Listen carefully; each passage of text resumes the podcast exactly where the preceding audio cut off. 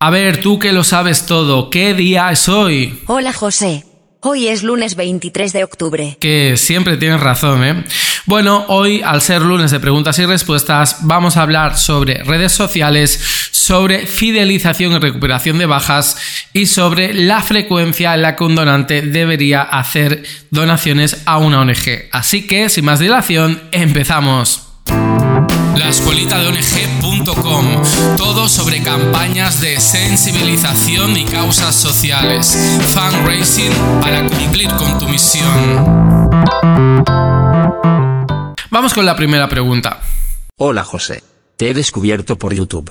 ¿Recomiendas que las ONG utilicen YouTube como red principal para recaudar fondos? Yo claro que lo recomiendo, pero es cierto también que no soy nada objetivo. De hecho, probablemente estás escuchando este podcast porque previamente me has conocido por YouTube. Pero ¿por qué YouTube es tan importante y yo lo considero como mi canal de comunicación principal? En primer lugar, porque creo que la comunicación por vídeo es muy completa. El vídeo, o sea, no solo es una herramienta o un canal de comunicación para transmitir mensajes, tú tienes que ver el cómo transmite los mensajes.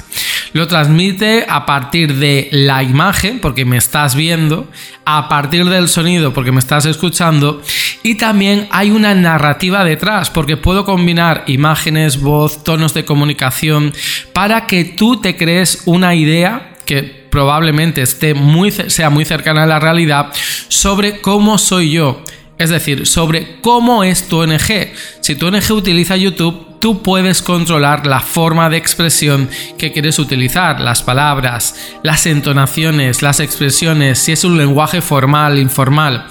Además, las ONGs al tratar temas sociales pues pueden beneficiarse de esto, de precisamente esta ventaja que te proporciona este medio a comparación de un podcast donde solo escucha la voz o de un blog donde solo ves, solo puedes leer el texto escrito por lo que puedes mostrar de forma mucha más vivida, mucho más sentida, mucha más realista las causas que defiendes y las vidas que estás intentando mejorar o los animales a los que estás intentando salvar o al medio ambiente que estás intentando cuidar.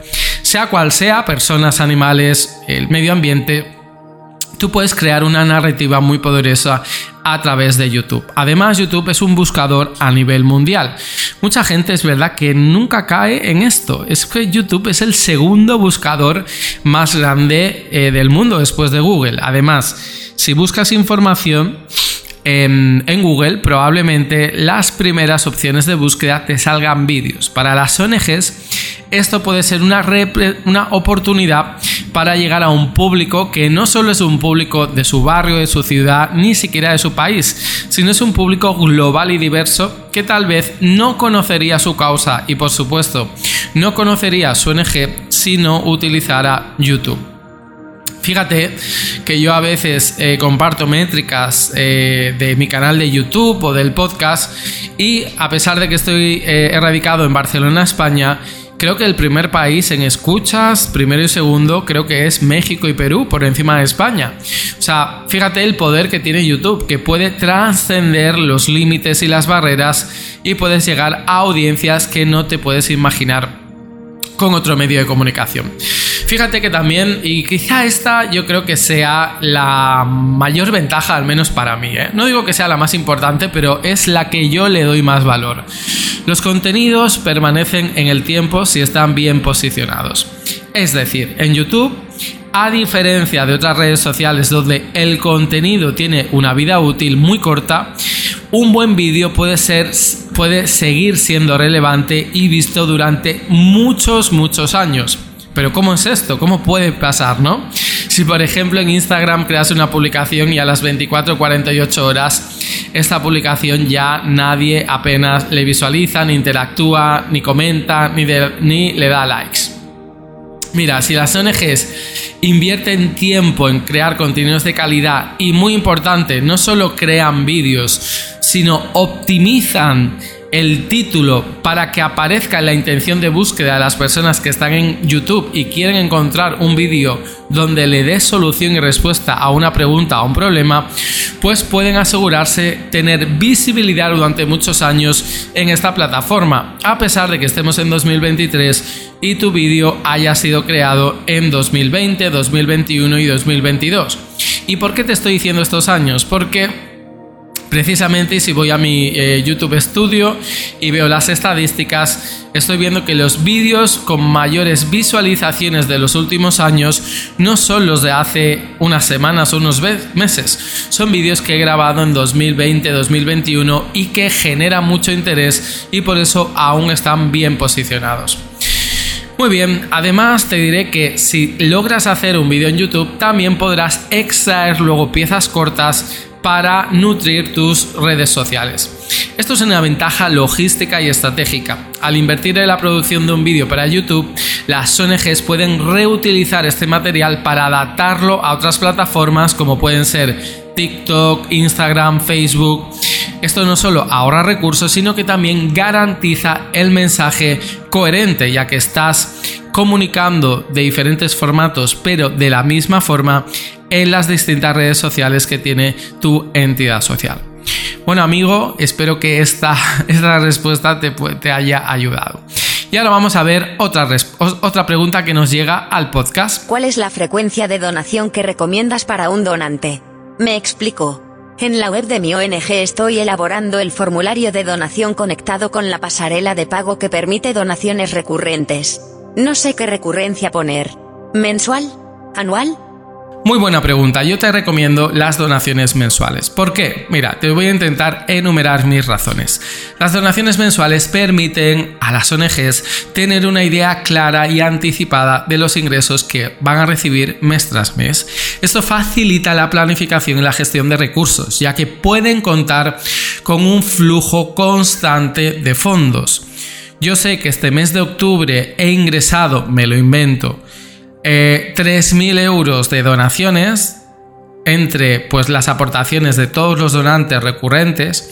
Entonces, el mes de noviembre, que es el mes siguiente, probablemente vuelva a generar 3.000 euros. Y tú dices, pero José, hay gente que se va a dar de baja. Exacto, sí, pero hay gente que también se va a dar de alta. Entonces se va compensando, digamos, la estabilidad financiera. Los que se dan de baja, ok, pero también vuelven eh, a ingresar nuevas personas que quieren colaborar con tu ONG.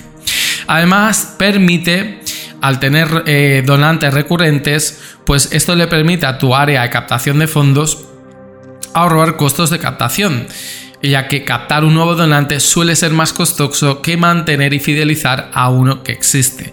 Además, si una persona em, dona mes tras mes, es como se crea una relación a largo plazo con tu entidad social y por supuesto con tu causa. Las donaciones mensuales fortalecen la relación entre la entidad social y el donante.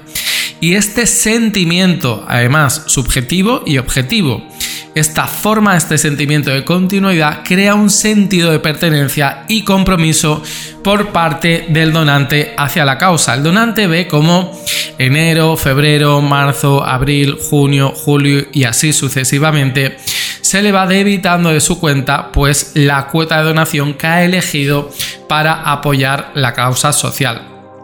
Además, el donante no solo eh, se va a integrar, digamos, y a tener un sentimiento de pertenencia a la causa social y a tu ONG, sino que para el donante la figura de la donación recurrente es mucho más cómoda y más fácil. Es decir, en lugar de preocuparse por hacerlo manualmente cada vez, la transacción se realiza automáticamente y le ahorra tiempo y esfuerzo.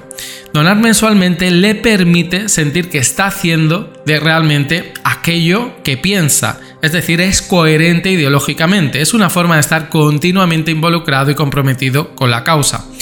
Además, si es una donación recurrente, el donante puede tener la libertad de cancelar su cuota en cualquier momento, modificar la cantidad en cualquier momento, es decir, tiene el control sobre su contribución. Imagínate, la han despedido del trabajo, pues la corta, la cancela, o está pasando por un mal momento pero quiere continuar apoyando la causa, pues en, donar de 15, en lugar de donar 15 euros, puede donar 10. Está viviendo una buena época financiera y económica, pues puede subir la cuota a 18 euros al mes, por ejemplo. Entonces, esto genera un impacto acumulativo, aunque la cantidad donada del donante mes a mes pueda parecer pequeña, a lo largo del tiempo se acumula. El donante lo sabe, sabe que está 5 años apoyando una ONG y aparte de tener en algunos países beneficios fiscales, pues eh, tiene la total, la cantidad total de dinero que ha aportado esta ONG. Además, desde tu ONG estaría muy bien premiar en forma de forma simbólica con un certificado, con un diploma que siempre hace ilusión, pues los donantes que llevan más de un año, más de cinco años, más de diez años, es decir, elegir una fecha señalada para que el donante se dé realmente cuenta del valor y el impacto que está teniendo en la vida de muchas personas a las que está apoyando de forma indirecta, es decir, a través de tu entidad social. Bueno, creo que esta misma persona tenía otra pregunta, ¿verdad? Tengo otra pregunta. Si un donante se da de baja, ¿cuánto tiempo tengo que esperar para poder llamarlo y recuperarlo de nuevo a mi ONG? Bueno, aquí no hay una respuesta eh, única e uniforme, sino que deberías saber cuál es el motivo por el cual se ha dado de baja. Pero bueno, voy a darte una respuesta genérica. Yo recomendaría esperar al menos seis meses, es decir, medio año, antes de intentar contactar a un donante que se ha dado de baja. En primer lugar, por respeto al donante. Si un donante ha decidido darse de baja, es importante pues darle espacio y respetar su decisión. Contactarlo inmediatamente después de la baja podría ser percibido por la persona como que somos una ONG intrusiva y dar una imagen de estar como desesperada, ¿no? Lo cual podría alejar aún más si algún día es que decide volver. Además, las personas necesitan un tiempo para reflexionar. A lo mejor es una baja económica y cuando vuelva a tener trabajo se decide reincorporar, pero a lo mejor no lo tiene claro. Entonces, un periodo de seis meses permite que el donante tenga tiempo para reconsiderar su decisión por sí mismo.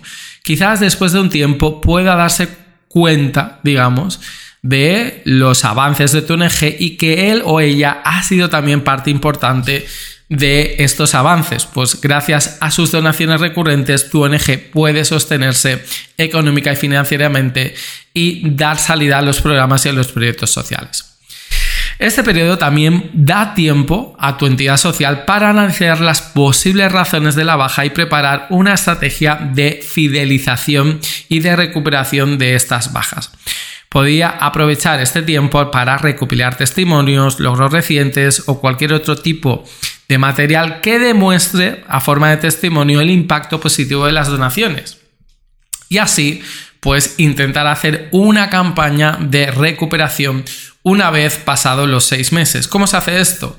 Bueno, pues se filtra en tu base de datos por fecha en la que se dio de baja y si la fecha en la que se dio de baja es superior al día de hoy en seis meses, ¿vale? Esto se puede filtrar fácilmente por los CRMs. Pues entonces te sacas un listado y llamas a todas las personas. Estaría bien que tuvieras en el campo observaciones la razón, el motivo por el cual la persona decidió darse de baja. ¿Sí? Así que muy buenas preguntas, espero que te haya podido ayudar en algo y nos vemos en los próximos episodios de la escuelita de ONG.com. Hasta luego.